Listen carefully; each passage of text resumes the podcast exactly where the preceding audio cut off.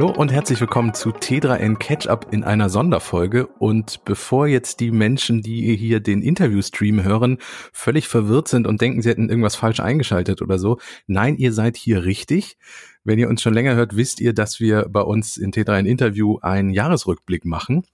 Und wenn ihr T3N schon eine Weile folgt, wisst ihr auch, dass wir inzwischen ein paar mehr Podcast-Formate haben, nämlich unter anderem T3N Catch-up.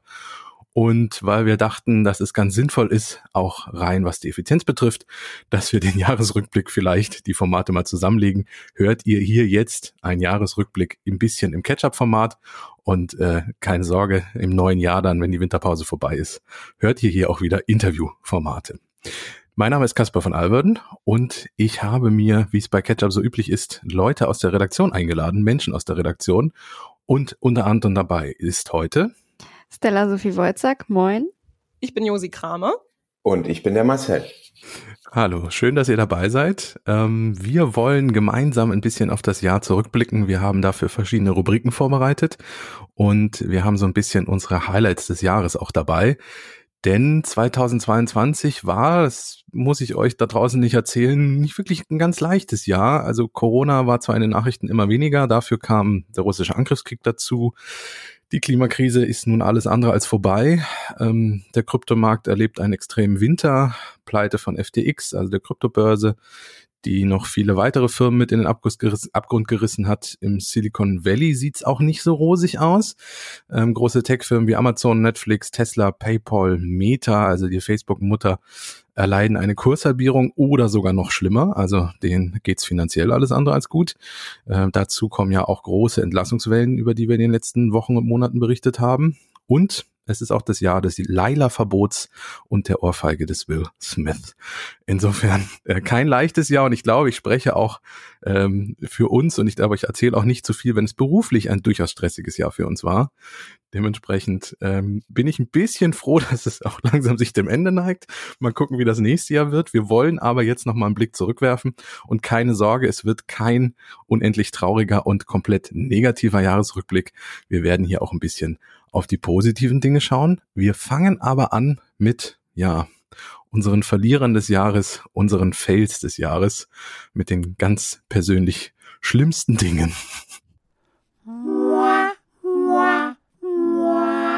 Der Fail des Jahres.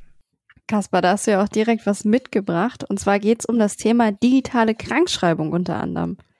Ja, E-Rezept und solche Dinge, das ist mein persönlicher Feld des Jahres, denn ich habe Ende 2021 einen Artikel geschrieben, dass die Digitalisierung im Jahr 2022 endlich auch in der Gesundheitsbranche ankommt.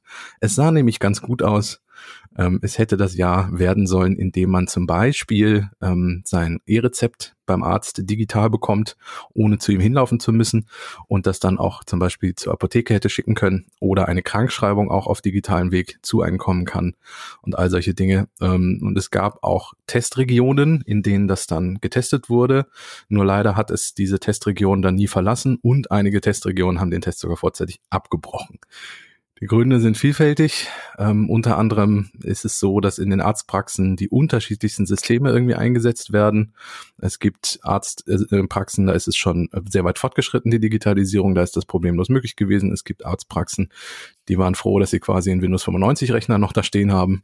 Ähm, dann waren die Apotheken nicht ganz so glücklich zwischenzeitlich und dann kam auch noch der Datenschutz um die Ecke, denn der sah auch nicht so gut aus. Äh, ja, mein, mein persönlicher Feld des Jahres, Digitalisierung im Gesundheitsmarkt.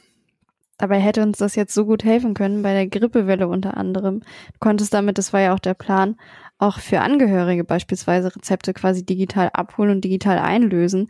Das klappt jetzt natürlich auch nicht. Also ich kann verstehen, dass das für dich der Fail des Jahres war. Ja, und es wäre halt wirklich schön gewesen, dann einfach zu sagen, ähm, jetzt bin ich krank, ähm, ich rufe beim Arzt an, der macht die Krankschreibung fertig und dann habe ich sie auf dem Handy und ich muss nicht, wie ich das in der Grippewelle schon tun musste, krank zum Arzt laufen und dann mit Handschuhen, Gummihandschuhen und Atemschutzmaske dort in die Praxis rein und mir die Sachen abholen. Das ist bestimmt auch ein toller Auftritt. Da freut sich jeder Arzt drüber und alle anderen Patienten, die da sitzen, die sind dann auch ganz begeistert. ja, naja, okay. Gut, wir wollen es auch nicht so weit ausreiten, weil sonst werde ich noch traurig. Ähm, Marcel, du hast auch einen persönlichen Fail mitgebracht. Ja, allerdings, und das ist eigentlich äh, eine gute Überleitung, weil es sind im Groben dieselben Probleme in diesem Land. Ähm, es geht um die Erfassung der Arbeitszeit. Am 13. September hat das Bundesarbeitsgericht ja gesagt, äh, zum Schutz vor Fremd- und Selbstausbeutung sollen jetzt alle Arbeitgeber ein System zur Arbeitszeitenkontrolle und Nachhaltung ähm, anbieten und es nicht nur haben, sondern es bitte auch benutzen. So weit, so gut. Das ist eine wunderbare Sache aber äh, es ist in keiner Weise weiter ausdifferenziert worden. Also es, man steht quasi vom Tisch auf und sagt so, dann macht mal, weil wie genau, ob das jetzt digital passieren soll mit einer klugen Software oder mit reiner Zettelwirtschaft. Und wir wissen ja, gerade dein Beispiel war ja auch dafür sehr gut, wir sind im Land der Zettelwirtschaften.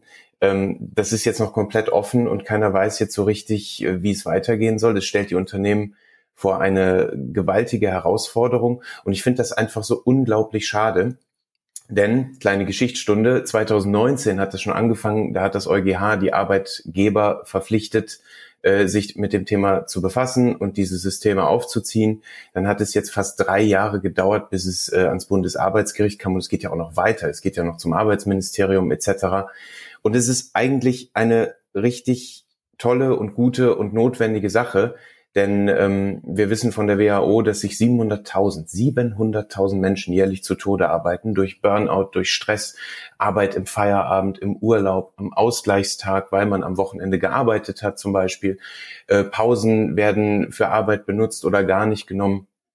Es hat sehr viel mit Willkür zu tun, mit Ausbeutung von Menschen. Es ist längst ein Thema. Und da war es eigentlich auch für mich persönlich ein toller Schritt, dass jetzt vom Bundesarbeitsgericht da was kommt, aber was dann am Ende jetzt da rauskommt als handfeste Anleitung, um weiterzumachen, ist für mich persönlich absolut unzureichend und es wird meiner Meinung nach viele Probleme überhaupt erst neu zutage bringen. Ja, ich fand sehr schön, dass du auch ähm, die Perspektive beleuchtet hast, weil wenn ich im Internet gucke, diese Diskussion rund um diese Arbeitszeiterfassung ist oft immer von einer Seite aus. Also Arbeitgeber sagen zum Beispiel, äh, ja, dann kriege ich jetzt endlich mal mit, ob ihr wirklich arbeitet, so nach dem Motto.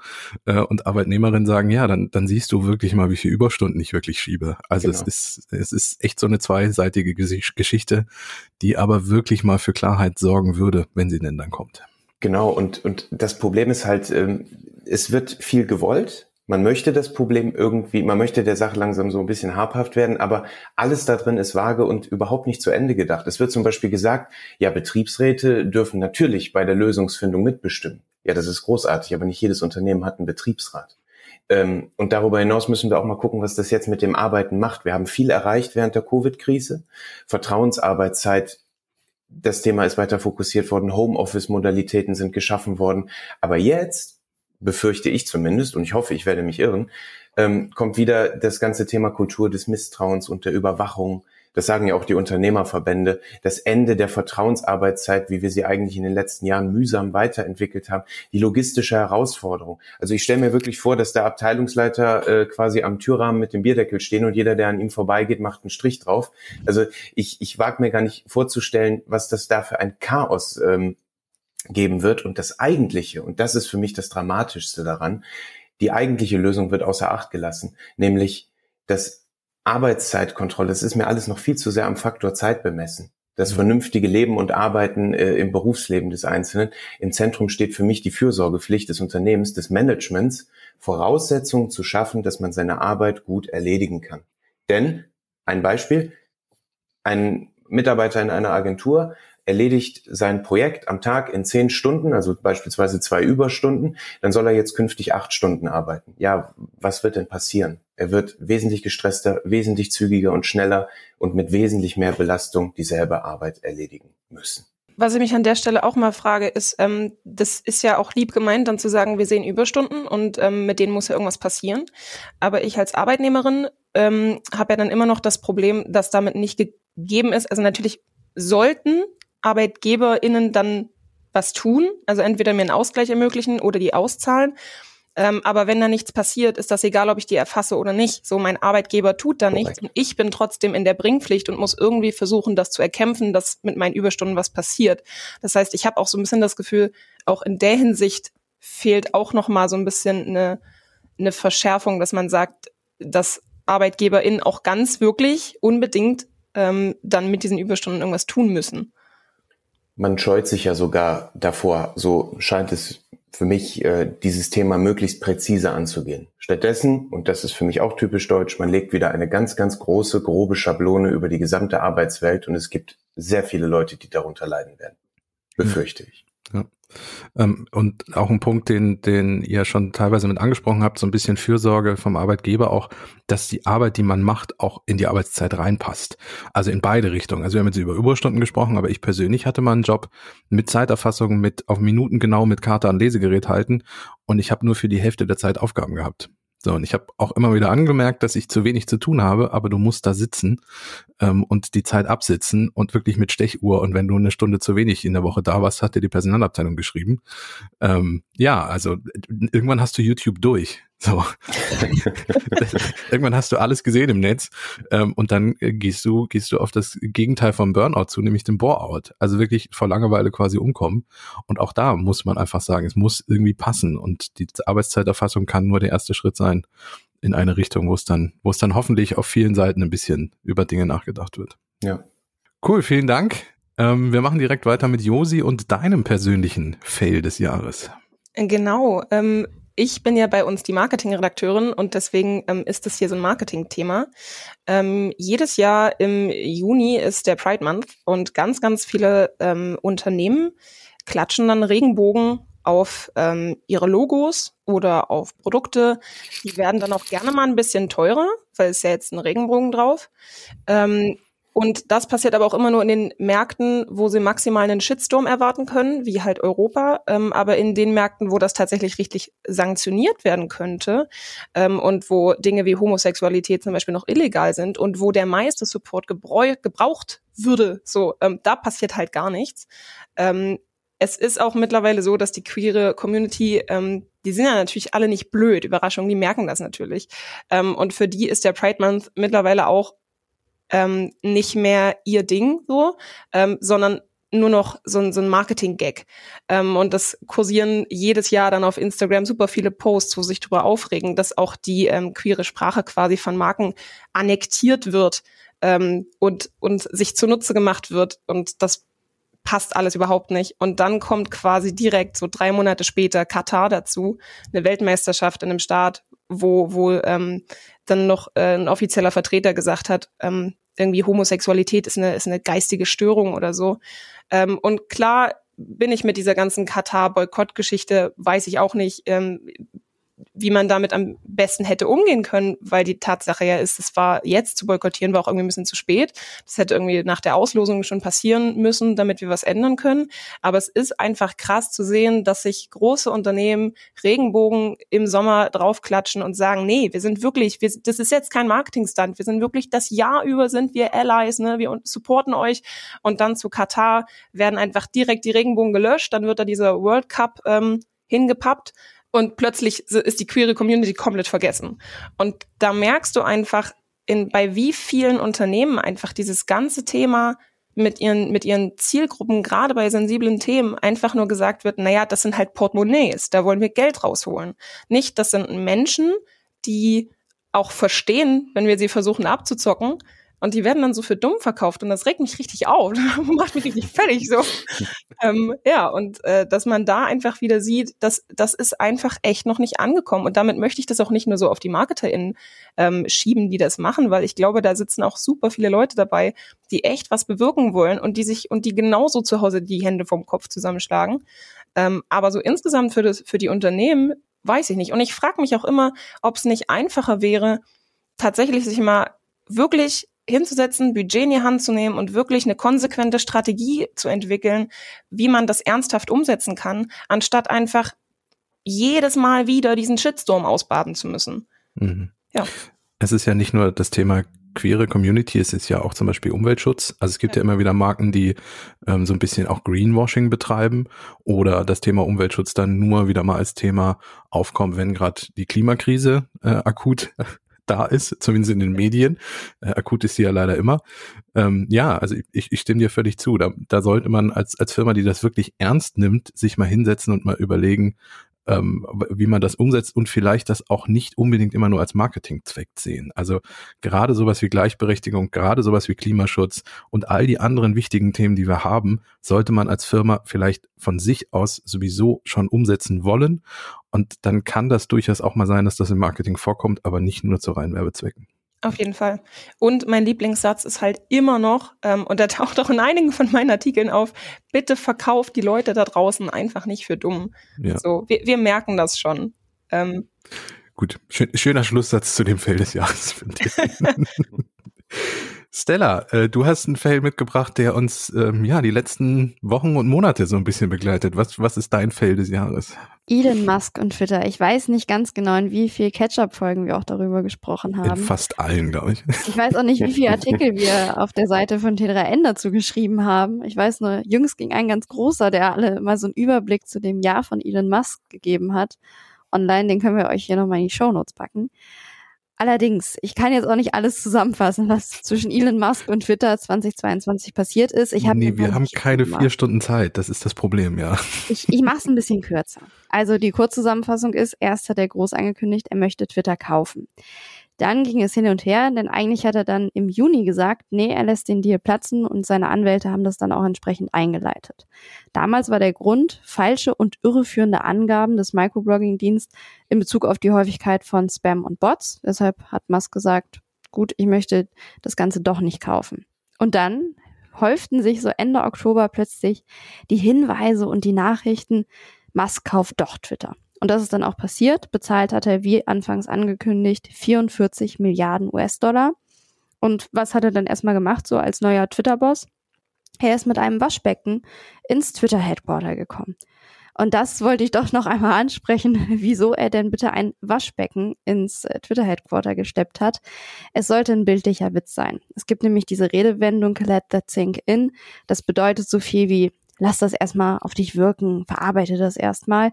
Übersetzt heißt es aber eben, lass das Waschbecken rein. Und weil er darauf anspielen wollte, so nach dem Motto, so, jetzt lasst erstmal so richtig schön sitzen, dass ich hier jetzt der neue Boss bin, ist er dann natürlich auch schön mit entsprechenden Postings mit dem Waschbecken reinmarschiert.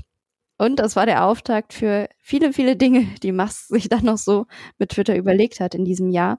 Ich habe hier nochmal Ende Oktober 2022 hat er dann nämlich Verschwörungstheorien geteilt zum Angriff auf den Ehemann von der Vorsitzenden des US-Repräsentantenhauses Nancy Pelosi. Er hat übrigens dann später diese Verschwörungstheorie einfach kommentarlos gelöscht oder eher gesagt den Tweet dazu. Und im Dezember hat sich dann Twitter nochmal überlegt, gut, wir blocken jetzt erstmal externe Links. Betroffen waren dann zum Beispiel Instagram oder Mastodon. Das heißt auch gezielt Konkurrenzangebote zu Twitter, einfach damit die User überhaupt gar nicht mehr von der Plattform am besten runtergehen zu anderen Plattformen, sondern da bleiben. Das hat allerdings in der Twitter-Community für ordentlich Kritik gesorgt und daraufhin wurde es dann auch zurückgeholt. Musk, der hat sich dann wohl gedacht, ach, Ende des Jahres, da muss ich jetzt aber noch einen raushauen und hat sich überlegt, ich lasse mal einfach über meinen Posten abstimmen. Er hat nämlich angeboten, er würde als Twitter-Chef zurücktreten, wie das denn die Twitter-Gemeinde sehen würde. Das Ergebnis, die Mehrheit will ihn nicht mehr als Twitter-Chef sehen. Und jetzt gehen wir in das neue Jahr und fragen uns, was passiert nun? Weil offiziell zurückgetreten ist er noch nicht. Es gibt auch keinen Nachfolger und der aktuelle Stand ist, laut Musk gibt es auch keinen Nachfolger, weil er da keinen vernünftig fähig zu sieht. Wenn es den allerdings gäbe, würde er wohl wirklich zurücktreten und Aufgaben abgeben. Ja, er sieht niemanden, der verrückt genug ist, den Job zu machen. Ähm, ich glaube, so richtig verrückt wurde der Job erst durch ihn. Die Frage ist ja auch, ähm, jemanden, den er als geeignet ansieht, ähm, ist das nicht eine Person, die auch einfach ähnlichen Blödsinn veranstaltet wie er? Naja, beziehungsweise er hat ja auch schon gesagt, er würde das Software- und Server-Team dann weiterleiten und er ist ja dann auch weiterhin der Besitzer von Twitter. Das heißt, wer auch immer da als CEO kommt, ich denke mal, dass das keine Person sein wird, die komplett frei irgendwelche Dinge entscheiden darf. Mhm. Ich glaube, Musk möchte einfach nur sein Gesicht endlich mal aus der Schusslinie nehmen ähm, und so ein bisschen da Ruhe haben, weil ich glaube, für ihn waren die letzten Monate auch nicht ganz unruhig. Ja, und also ich, ich bin Stella wirklich dankbar, dass sie das alles nochmal äh, gerade hier aufgelistet hat, weil auch wenn, also wir haben in der Redaktion ja täglich damit zu tun, wir nennen es morgens, wenn wir uns um die Themen kümmern, wirklich schon den, den täglichen Elon. Also gerade die, die Taktung dieser ganzen Extremfälle, die diesen Mann umgeben in den letzten Wochen, das wurde ja immer schlimmer. Und ich sehe in, in Elon Musk eigentlich nur noch einen Revolverhelden, der mit gezogenen Pistolen einfach auf alles schießt, was sich bewegt. Und man muss ja auch einfach sagen, es war, es war ein hartes Jahr für ihn. Ne? Bei Tesla läuft es nicht so rund. Ich habe jetzt letztens was gelesen, äh, Beliebtheit äh, von Tesla in Deutschland sinkt, landet unter diversen anderen Marken. Bei SpaceX läuft es auch nicht so nach Plan, zumindest hört man noch immer weniger. Und dann diese Twitter-Aktion.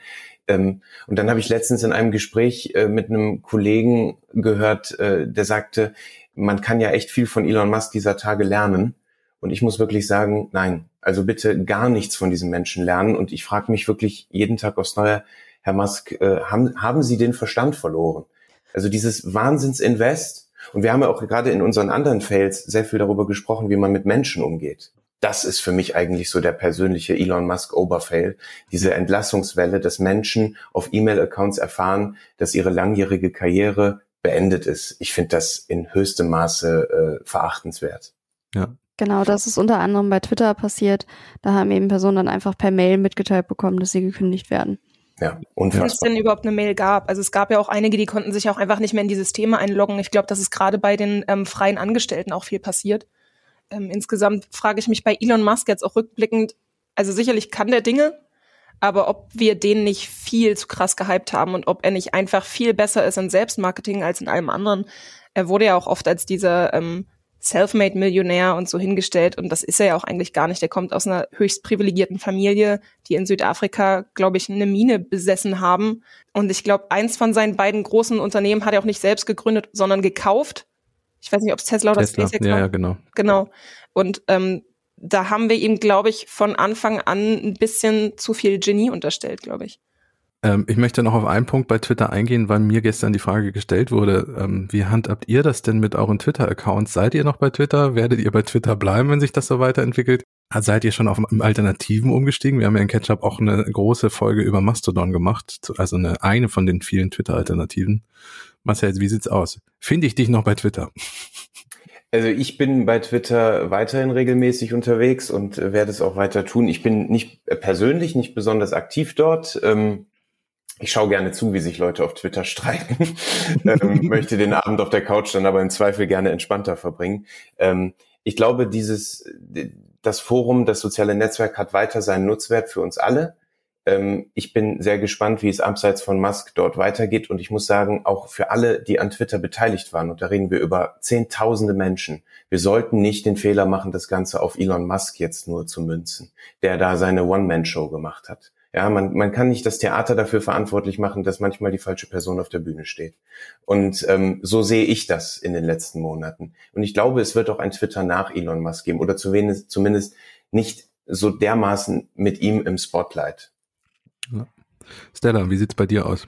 Ich habe auch noch meinen Twitter-Account und ich werde den auch weiter behalten. Bei mir ist es ähnlich wie Marcel. Ich nutze das primär für Recherche, also beruflich und nicht privat. Und dementsprechend teile ich da auch nichts Privates von mir und schaue da ab und an mal vorbei. Aber ich bin jetzt kein Heavy Twitter-User.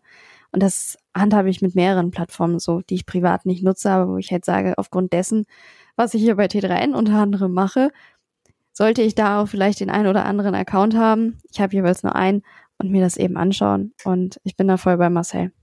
Ja. Josi. Ähm, wir haben ja das Glück, dass, also das Glück in Anführungszeichen, dass Twitter ja in Deutschland jetzt sowieso nicht die massig riesigste benutzte Plattform ever ist. Ähm, das heißt, dass diese ganzen, also es wird ja gerade auch berichtet von einem riesigen Aufkommen von rechten Inhalten, Hassinhalten und so. Und das kommt bei uns halt noch nicht, noch nicht ganz so an, weil ähm, die, primär die, die NutzerInnen sind halt auch einfach ganz viele JournalistInnen wie wir. Ähm, und deswegen, weil das noch geht und weil auch viel ich meine, im, im Marketing muss ich da halt gucken. Ne? Also ich gucke, was, was sind da für, für Marken unterwegs, wer wirbt da ähm, ganz viel in der SEO-Community, die tauschen sich über Twitter aus ähm, auch wenn John Müller langsam auf Mastodon wechselt. Das heißt, auch da habe ich einen Account. Ähm, müsste ich vielleicht häufiger mal reingucken. ähm, ja, aber deswegen bin ich da noch. Privat, privat benutze ich Twitter, also habe ich noch nie benutzt. Ähm, weil was Marcel so meinte, die streiten sich da alle so und mir ist das zu anstrengend. Und wenn ich schon Twitter aufmache und in den Trends ne, ist irgendwas mit Frauen oder Gendern, dann weiß ich schon, komm, nee, da kriege ich nur Puls, wenn ich mir das angucke. Deswegen war Twitter beruflich, ist Twitter aktuell noch beruflich, aber wenn ich halt merke, gut, da passiert halt eh nichts mehr, was für meinen Beruf relevant ist, dann säge ich das auch ab. Man muss also eigentlich sagen, wenn ich mir das so anhöre, eigentlich ist Twitter tatsächlich die perfekte Plattform für Elon Musk. Wortgewaltig, auf der Suche nach Applaus und zur Not auch auf Kosten anderer. Ja, ja, da ist, es gibt ja auch immer wieder Leute, die sagen, er hat Twitter gekauft, weil er selber abhängig von der Plattform ist. Ja, ja klingt also so schön. Ist das, ist das vielleicht auch ein, äh, eine Ursache für die Symptome, die wir da sehen? Ähm, ja, bei mir ist es so, ich habe ähm, Twitter ähnlich oder nutze Twitter ähnlich wie Marcel. Also ich schreibe so gut wie gar nichts. Äh, ganz selten gibt es mal einen Tweet, in dem ich irgendwie auf einen Podcast hinweise. Ähm, also auch mir zu folgen ist nicht so wirklich sinnvoll, weil da kommt nur Eigenwerbung. Ähm, aber ich, ich entdecke bei Twitter oder ich habe bei Twitter viele Jahre immer sehr viele Dinge entdeckt, die mir sonst nie im Internet über den Weg gelaufen sind. Oder ich habe mich inspirieren lassen von vielen Accounts, denen ich folge, die dann doch viel geschrieben haben. Ähm, ich habe eine sehr lange Blogliste, ähm, weil ich schlicht und ergreifend lange Zeit unter ähm, Accounts zum Beispiel von der Tagesschau einfach alles weggeblockt habe, was da äh, Scheiße reingepostet hat. Und dementsprechend war Twitter für mich in den letzten Jahren einigermaßen gut nutzbar, weil ich eben all das, was Josi aufregt, einfach weggeblockt habe. ähm, und ich muss aber sagen, inzwischen ist es so, dass ich habe ja auch einen Mastodon-Account, inzwischen entdecke ich da auch viele Dinge und inzwischen ist das auch für mich eine schöne, inspirierende Geschichte, dort reinzugucken. Und ich habe jetzt erstmal beides und ich glaube, da viele Leute wirklich fest zum Mastodon rübergewechselt sind, aus meiner Community zumindest, den Leuten, denen ich folge, und Twitter bei mir echt immer ruhiger wird, muss ich mal gucken, wie lange ich das noch mache und ob ich dann wirklich irgendwann mal zum Mastodon komplett wechsle. Ähm, aber im Moment bin ich auch noch bei beiden. Ja. Okay, damit sind wir durch die Fails durch. Jetzt wird's, jetzt wird's schöner, jetzt wird's ein bisschen besser. Oh, Gott sei Dank. Jetzt kommt der schöne Teil des Jahres und wir, wir fangen an mit einer Rubrik, die heißt das Netz von Stück.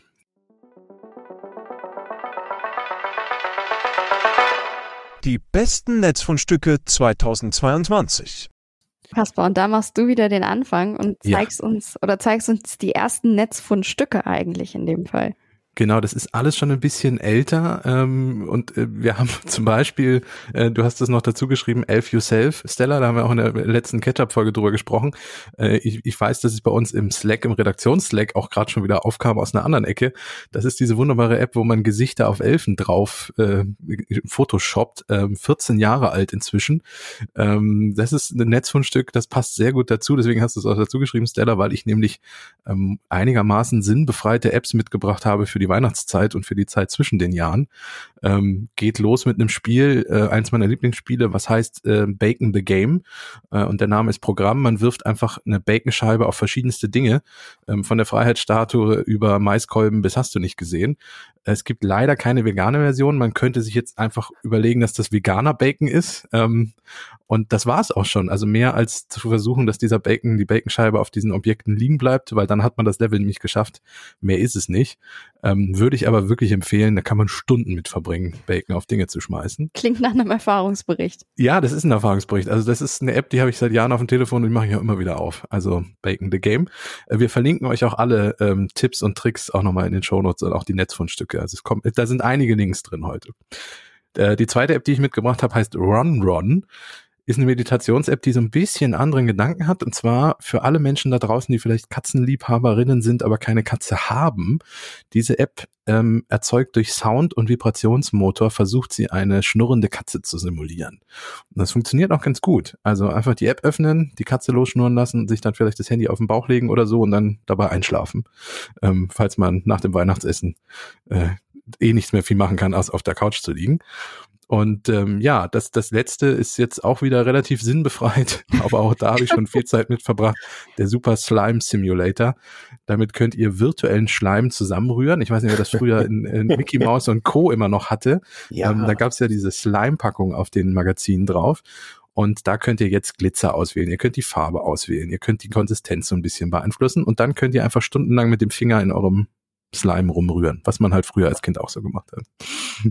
Irgendwie habe ich das aber als Kind aufregender in Erinnerung. Ich ja. weiß noch nicht, ob ich jetzt bald vor meinem Handy sitze und dann stundenlang über den Bildschirm reibe und meinen Glitzerschleim oder was auch immer zusammenfüge, umrühre, knete. Es klingt spannend. Klingt Ich bin immer jetzt noch an der an dieser Ron-Ron-App äh, hängen geblieben und stelle mir vor, gerade wie Kasper in einem vollbesetzten Zug sitzt neben fremden Leuten und anfängt loszuschnurren. das ist, äh, das Moment, könnte ich- Irritationen verursachen. Sein Handy. Ich habe ich hab zum Glück einen echten Kater. Ich mache das dann zu Hause mit dem, mit dem echten, mit dem Sehr echten gut. was losschnurrt. Ähm, ja, also wie gesagt, probiert das gerne mal aus. Das, das sind meine Netzfundstücke des Jahres, die äh, nicht unbedingt immer nur in 2022 gefunden wurden, aber die sich vielleicht lohnen. Ich glaube, das kann man nicht mehr toppen. Nein, Nee. doch, das kann man. Josi, du hast nämlich auch noch ein Netzfundstück mitgebracht. Ja, no pressure jetzt hier. Danke, Stella. Sorry. ähm, ja, ich habe so ein, ich habe so einen kleinen Happy Place, so das ganze Jahr über, wenn ich ähm, durch die Reels bei Instagram scrolle, ähm, weil ich habe keinen TikTok, das darf ich als Marketingredakteurin eigentlich gar nicht sagen, aber ähm, landet ja eh alles äh, bei den Reels. Aber ähm, es gibt vor allem in den USA, das trickelt aber schon langsam zu uns durch, gibt es ähm, Reels von öffentlichen Einrichtungen. Ähm, die, die ich gesehen habe, sind vorrangig Bibliotheken, ähm, die einfach die Social Media Trends besser beherrschen als jedes Unternehmen und alle Creator und das macht mich richtig glücklich, weil ähm, öffentliche Einrichtungen, beispielsweise Bibli- Bibliotheken, sind ja einfach immer noch extrem wichtig für uns alle. Also jetzt mal Behörden, ne, gut, wir haben da so ein, wir haben da so ein Papierproblem, haben wir schon gesagt, aber grundsätzlich brauchen wir die so für, für, damit so unser Leben funktioniert. Und gerade so Bibliotheken sind nicht nur ein Bereich, wo ähm, Menschen, die von Armut betroffen sind, einfach einen Zugang zu Bildung haben und Unterhaltung. Ähm, es ist auch ein Safe Space für ähm, einfach für Menschen, die, die sich, weiß ich nicht, zu Hause nicht wohlfühlen oder was auch immer da passiert. Du kannst in eine Bibliothek immer reingehen, wenn die offen ist und dann kannst du da sein und das ist okay. Und ähm, ich habe auch schon mehrere Be- Berichte gelesen von Menschen mit ähm, Demenz, die ähm, an Demenz leiden, die quasi dann in Bibliotheken wandeln ähm, und dann da sind und dann da abgeholt werden können, weil das Orte sind, die sie kennen. Und die haben natürlich auch in der Corona mega gekämpft alle und grundsätzlich ähm, viele junge Leute viel am Handy und Laptop und ähm, dann ist die Frage, okay, was, was sind Bibliotheken eigentlich für Orte zum Beispiel? Und einfach umso cooler finde ich das, wenn diese, wenn diese Einrichtungen ähm, mit den, mit diesen Reels einen Humor beweisen und einfach dieses, dieses Social Media Game richtig gut spielen. Einfach, das macht super viel Spaß. Ähm, und sie erreichen damit ähm, super viele junge Leute auch. Ähm, die, die Likes sehen da ganz gut aus. Zum Beispiel gibt es da Bibliotheken, die, ähm, es gibt dieses Sawiti-Meme, wo sie sagt, let's go. Du, du, du, du, du, du, du, du, du. Und dann haben sie quasi diese Sawiti einfach in so eine, recht, richtig schlecht in so eine Bibliothek gefotoshoppt. Oder auch ähm, Sawiti ist dann quasi ein, ein Funken, ähm, der einen Waldbrand auslöst. Und dann läuft sie da in ihr Bühnenoutfit lang und hinter ihr entstehen so kleine Flammen. Und es gibt dieses, ähm, dieses Trash-Interview von Elijah Wood und ähm, Dominic Monaghan, wo dann dieser Sound raus wurde mit Do you wear wigs? When will you wear wigs? Und dieses, diese Sounds zu benutzen, da, da kann ich mich beömmeln. Und ich finde das richtig schön. Das, das Schöne ist ja, also ich habe es gerade angesehen und ich, ich, ich finde das auch total amüsant und auch richtig gut gemacht, also auch richtig Profi-like, also im Endeffekt genau das, was du sagst. Und das Schöne ist, ähm, ich erlebe, dass das auch in Deutschland, äh, die, die Rückkehr der öffentlichen Bibliothek, man hat es wie so schnell hier äh, immer gerne sofort tot gesagt, man braucht es nicht mehr, es gibt genug Datenbanken im Netz, jeder kann das für sich machen. Ich weiß nicht, ob das jetzt durch, durch Covid ist, dass die Leute halt wieder in dieser Öff diese Öffentlichkeit auch da wieder mehr suchen. Aber wir haben zum Beispiel in Düsseldorf haben wir eine neue öffentliche Bibliothek, die auch richtig ausgebaut wurde zu so einem Open Workspace, wo Leute auch ganz bewusst längere Zeit äh, entweder ihren Arbeitstag oder auch ihr Privatleben verbringen, um zusammenzukommen, zusammenzuarbeiten, sich auszutauschen mit komplett anderen Menschen. Also ich, ich sehe das auch in Deutschland, dass äh, die Bibliothek wirklich viel mehr wieder im öffentlichen Fokus steht. Zum Glück. Und ähm, das ist, glaube ich, so ein Trend, der sich bei vielen Medien äh, so durchgesetzt hat. Also auch das Buch hat man ja vor Jahren schon totgesagt, als das E-Book aufkam. Hat auch nicht funktioniert. Printmagazin hat man vor Jahren schon totgesagt. Äh, ich bin froh, immer noch bei einem mitarbeiten zu können. Äh, Das Radio wurde als tot bezeichnet, nachdem der Podcast kam, was wir hier gerade machen. Jeder weiß, dass Radio nicht tot ist. Also insofern, äh, es gibt genug Möglichkeiten, als Medienco zu existieren, wenn man kreativ an Dinge rangeht, so wie zum Beispiel in den Accounts. Und äh, auch da gilt, wir haben euch, äh, ich glaube, vier ähm, Links hat Josi mit reingepackt, die packen wir euch auch in die Show damit ihr da auch nochmal nachgucken könnt. Stella, du hast noch ein Thema mitgebracht, was super überleitet zu unserer nächsten Rubrik. Aber ich würde sagen, du, du stellst erstmal nochmal vor, was du als, als Netzfundstück äh, mitgebracht hast. Man könnte auch sagen, es sind mehrere. Es geht um das Thema KIs, also künstliche Intelligenz im Netz. Und da haben wir auch bei Ketchup dieses Jahr das ein oder andere Mal drüber gesprochen. Ich fange mal mit einer an, der war nicht so von Erfolg gekrönt. Und zwar die Meta-KI Galactica. Die hat nämlich, die sollte eigentlich bei Wissenschaftlern helfen, ähm, Berichte zu verfassen. Was sie gemacht hat, sie hat Lügen fabriziert, unter anderem von einem Bären im Weltall. Also laut dieser KI Galactica leben bei uns im Weltall Bären. Die wurden mal mit einer Raumfahrtmission eben da hingebracht, schweben seitdem da munter rum, fühlen sich ganz wohl, haben natürlich auch einen Raumfahrtanzug an. Es gab dazu witzige Bilder. Es ist übrigens Quatsch, das wollte ich an der Stelle nochmal sagen. Aber beim Thema Bilder leiten Danke wir für den Hinweis. Nächsten. Und das ist Lensa. Das hat sich gerade bei Social Media auch großer Beliebtheit erfreut. Ist einfach ein Tool, da lädst du ein Foto von dir hoch und dann wird daraus eben quasi du von einer KI generiert. Das klingt jetzt erstmal ganz nett, wurde ja auch viel genutzt, wurde viel geteilt, hat viel Aufmerksamkeit bekommen. Das Problem an der ganzen Sache, und deshalb gab es auch Kritik, Lensa ist schon ein bisschen, sagen wir mal, sexistisch unterwegs. Und zwar nicht nur ein bisschen, sondern sie hat zum Beispiel Nacktbilder produziert, hat auch gerade bei Frauen dafür gesorgt, dass eben bestimmte Attribute hervorgehoben sind, die als weiblich gelten. Und das hat eben für viel Kritik gesorgt und auch gezeigt, dass so eine KI natürlich einen Unterhaltungswert hat, aber auch dafür sorgen kann, dass eben auch vielleicht Leute sich damit unwohl fühlen oder dass es Diskussionen anstößt. Und das hat auch das nächste Thema gezeigt, nämlich ChatGTP. War ein absoluter Hype natürlich. Auf einmal gibt's da irgendwie so einen Chatbot, der ist nicht wie so ein normaler Chatbot, den wir wahrscheinlich alle kennen. Ich weiß nicht, vielleicht von irgendeiner Seite, wo du dann gefragt wirst, was ist dein Problem? Dann kannst du was auswählen. In 99 Prozent der Fälle steht dein Problem da nicht. Dann drückst du natürlich auf Sonstiges, gibst dein Problem ein, wartest ganz lange und dann kommt etwas wie, oh, da kann ich dir nicht helfen, bitte wende dich an einen Mitarbeiter. Und dann hängst du wo? Richtig in einer ganz, ganz langen Warteschleife mit irgendeiner Fahrstuhlmusik. Oder Wenn du die Telefonnummer vorher gefunden hast. das stimmt. oder, du, oder du schreibst eine ganz, ganz lange E-Mail und wartest vielleicht noch heute auf Antwort. Auf jeden Fall kam dann eben dieser, sagen wir mal, Hightech-Chatbot mit seiner tollen KI dahinter, wurde auch ganz viel ausprobiert, wurden ganz viele Fragen gestellt und alle waren ganz begeistert. Und da kommen wir dann zum nächsten Thema. Dann ging, ging nämlich auch die Diskussion los. Ja, wenn der uns jetzt alles beantworten kann, also zum Beispiel, wir stellen da eine Frage, brauchen wir dann unter anderem noch Journalisten? Also dann frage ich doch einfach mal den Chatbot, was ist heute wichtig? Kannst du mir das erklären? Und das lässt sich ja wirklich absolut weiterspinnen nach dem Motto, wenn so ein Chatbot mir alle Fragen beantwortet, müssen Kinder dann noch zur Schule gehen? Die können ja dann auch einfach Laptop auf, Chatbot fragen, fertig. Und so ist es dann eben nicht. Und vielleicht seid ihr jetzt gleich ein bisschen verwirrt und fragt euch, hm, aber die nächste Rubrik ist doch die gute Nachricht. Was hatten, wenn Stella das jetzt so einleitet, das damit zu tun? Kaspar wird euch das jetzt erklären. Ja, dann, dann feuern wir als allererstes mal den Jingle ab für die, für die gute Nachricht.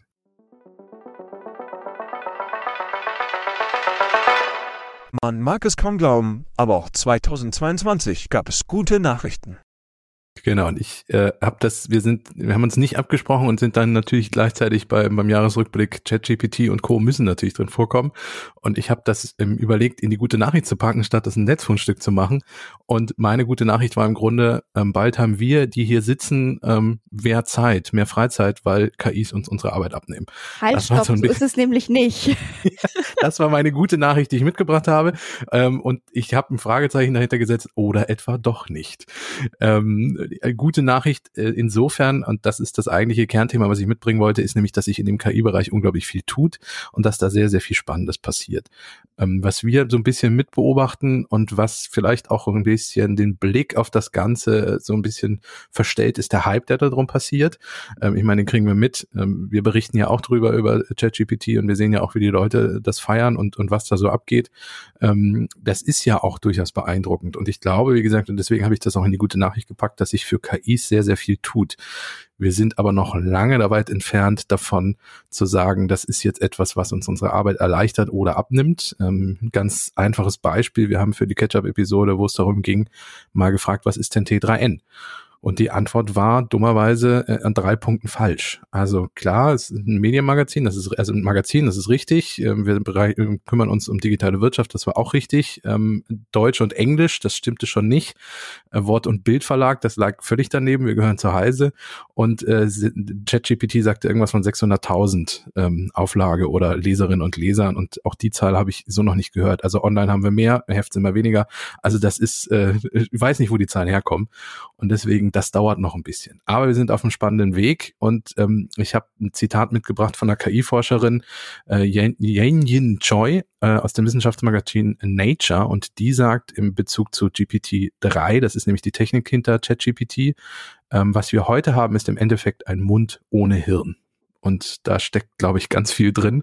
Und bis das Hirn noch dazu kommt, ähm, bis das Hirn Fotografinnen, Künstlerinnen und Journalistinnen ersetzen wird, wird das noch ein bisschen dauern. Trotzdem finde ich, ist es eine ganz gute Nachricht, dass die KI sich wirklich entwickelt und sehr viel sich getan hat 2022. Ich habe auch tatsächlich mit echt vielen Leuten, auch in meinem privaten Umfeld, viele Techies sind da ähm, mit drunter, habe ich darüber gesprochen und die Haltung dazu ist eigentlich immer relativ eindeutig. Ähm, dieses, äh, dieser Mund ohne Hirn, der Hirn wird, das Hirn wird lange Zeit der Mensch bleiben oder eigentlich immer sein, weil wenn eine, eine KI lernt vom Menschen und wenn der Mensch sich nur noch daran bedient und der Mensch quasi dümmer wird, wird die KI dadurch nicht schlauer. Also das ist mal das Grundsätzliche. Und auch bei uns unter den Journalisten, wie schon gesagt, gibt's ja auch sehr viel Aufregung. Ist das Ding äh, irgendwann der neue Journalist? Muss ich ganz klar sagen, nein, weil als Dienstleister am Leser, als Journalist, der einordnen muss, der vielleicht auch mal kritisch sein muss, reicht es nicht einfach nur abzubilden. Sonst würden Kriegsreporter beispielsweise auch nur stumm mit einer Kamera das Gesehene oder das, das Geschehene abbilden und es nicht kommentieren.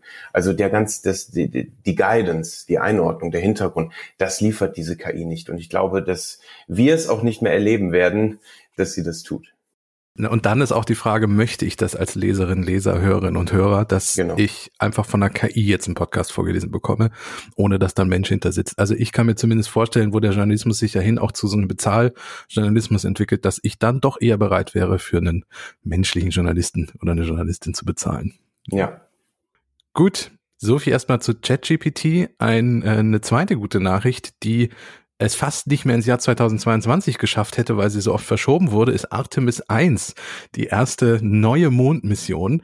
Ähm, Artemis ist ja das Nachfolgeprogramm äh, für den ersten Mondlandungen. Die NASA möchte zurück auf den Mond und am 16. November hat sie es tatsächlich geschafft, Artemis 1, die erste Mondmission ähm, der neuen Generation mit einer SLS-Rakete und der Orion-Kapsel und dem Europäischen Service-Modul, das ist nämlich ein Gemeinschaftsprojekt von NASA und ESA, ähm, in den Mond in die Mondumlaufbahn zu schießen, dort mehrere Wochen zu kreisen, die Systeme zu testen und dann tatsächlich am 11. Dezember zurückzukommen.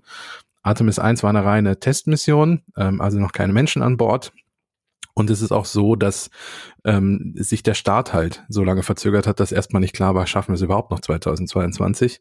In Zukunft soll es so sein, dass frühestens 2024, wahrscheinlich eher später, damit Artemis 2 ähm, Menschen mitfliegen sollen, aber die werden auch noch nicht landen, sondern auch erstmal nochmal wieder um den Mond rumfliegen. Und Artemis 3 soll dann zum ersten Mal wirklich wieder Menschen auf den Mars befördern, zum ersten Mal seit den 70er Jahren. Daran anknüpfend hast du schon geschrieben, Stella, gibt es auch noch eine weitere gute Nachricht rund um diese Artemis-Mission. Genau, und zwar in Bezug auf die ESA. Es gibt nämlich den ersten Astronaut mit Behinderung und der heißt John McFall. Äh, der Brite, das ist der erste Mensch, der eine körperliche Behinderung hat, aber bei der ESA trotzdem zum Astronauten ausgebildet wird. Und ich erzähle mal kurz seine Geschichte so ein bisschen. Ähm, es ist eben so, dass ihm das rechte Bein fehlt und er hat es aber im Vorfeld, bevor er jetzt auch Astronaut wird, für die ESA geschafft, schon als Sportlerkarriere zu machen. Das heißt, er war 2008 bei den Paralympischen Spielen dabei, ist im 100-Meter-Lauf angetreten und hat da erstmal ganz locker Bronze geholt. Und er selbst sagt, dass er nie damit gerechnet hätte, dass er nie gedacht hätte, dass ein Mensch mit Amputation Astronaut werden könnte. Und ich finde, das ist für mich eine richtig gute Nachricht, dass das eben möglich ist und dass es vor allen Dingen nicht nur die eine Seite sagt, die davon betroffen ist und sagt, wir wollen gerne, sondern dass auch die ESA dafür die Tür öffnet und sagt, wir wollen das auch. Und vor allen Dingen perspektivisch betrachtet soll es nicht so sein, dass das jetzt in Anführungszeichen ein Einzelfall ist, sondern dass es langfristig helfen soll, die Raumfahrt barrierefreier zu machen.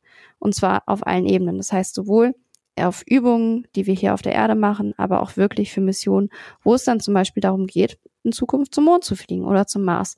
Und das finde ich ist einfach toll, weil es bedeutet, dass mehr Menschen und hoffentlich bald alle Menschen, die das wollen, daran teilnehmen können und sich so auch ihre Träume erfüllen können. Weil ich glaube, gerade das Thema Weltraum ist ja auch mit vielen Kindheitsträumen teilweise verknüpft. Ich weiß gar nicht, wie es bei euch ist, wie viele vielleicht geträumt haben, irgendwie, oh, wenn ich groß bin, wäre ich Astronaut und dann fliege ich zum Mond, zum Mars, zu Venus, wohin auch immer. Marcel Nick schon ganz zustimmen. Und ich finde das einfach schön zu wissen, dass es vielleicht John McFall dann auch schafft, ins Weltall zu fliegen und damit also Vorbild für ganz viel andere ist. Ich wollte ja als Kind immer Captain äh, vom Raumschiff Enterprise werden, aber ich glaube, äh, der technologische Fortschritt wird mir das nicht möglich machen. Falls jemand noch ein Ticket für den Mars hat, ich würde mitfliegen. Ähm, wir, das Schöne ist, es leitet insofern auch wieder zu einer anderen guten Nachricht über, denn auf der Artemis 1 Mission sind auch Dummies an Bord gewesen. Und äh, einer dieser Dummies war unter anderem auch mit weiblichen Attributen ausgestattet. Und Josi, du hast eine gute Nachricht mitgebracht, die auch super dazu passt. Genau, denn eine ähm, Schwedin, ähm, die Astrid Lindner, ähm, die ist Direktorin für Verkehrssicherheit am Nationalen Straßen- und Transportforschungsinstitut. Die hat den ersten weiblichen Crash-Test-Dummy Dummy, Dummy für, für äh, Autos entwickelt. Ähm, und zwar, das Ding ist, es gibt ja diese Gender Data Gap ähm, und grundsätzlich sagt man, dass ganz viele Produkte von Männern für Männer entwickelt werden. So, wir kennen das beim Smartphone, das ist für die meisten Frauenhände ein kleines bisschen zu groß, weil das eben durchschnittlich an Männerhänden ausgerichtet worden ist. Beim Smartphone ist es ärgerlich, bei so Geschichten wie einem Sicherheitsgurt ist es halt gefährlich. Also ich weiß nicht, wie es dir geht, Stella, aber wenn ich in Auto sitze, habe ich ganz oft diesen Sicherheitsgurt nicht an der Schulter, sondern am Hals. Das finde ich tierisch nervig.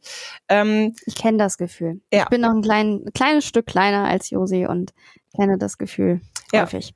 Ähm, und bei Crash-Tests ist es verpflichtend, Dummies zu benutzen, aber die sind halt meistens einfach an männlichen Körpern ausgerichtet. Ähm, die sind nämlich äh, 1,75 groß und wiegen so 78 Kilogramm.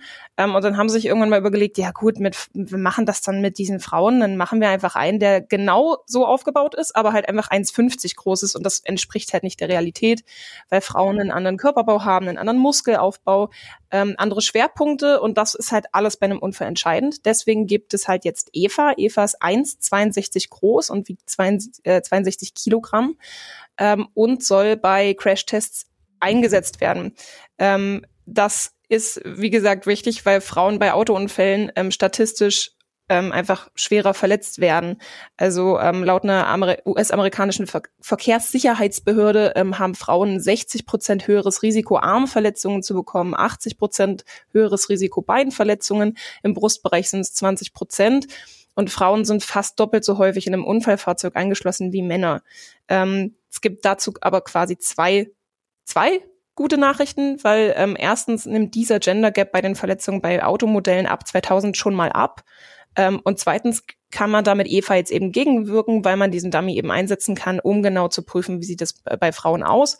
Müsste man halt auch gucken, ähm, dass man die Eva auch richtig hinsetzt, weil Frauen sitzen in der Regel ein Stück höher und ein Stück ähm, näher am Lenkrad.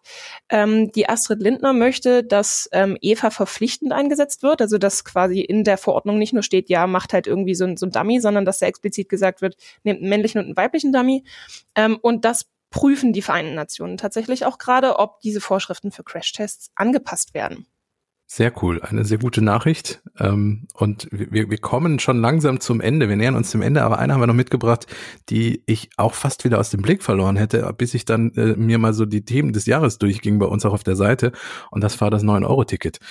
Jetzt ist es insofern auch ganz aktuell, weil ab Januar schon das Nachfolgerticket kommen soll. Ich frage mal in die Runde, wie habt ihr das, habt ihr das 9-Euro-Ticket genutzt und wie zufrieden seid ihr mit dem 49-Euro-Ticket, was kommen soll? Also ich fange mal an. Ich habe das 9-Euro-Ticket genutzt und bin damals, als es äh, gültig war, zum Beispiel nach Hamburg gependelt. Allerdings gebe ich dazu, da bin ich von Hannover nach Hamburg ICE gefahren und habe dann halt das Ticket einfach genutzt, um von meiner Wohnung zum Bahnhof zu kommen. Das war recht praktisch und habe es natürlich auch genutzt, um einfach in Hamburg dann die Öffis zu benutzen.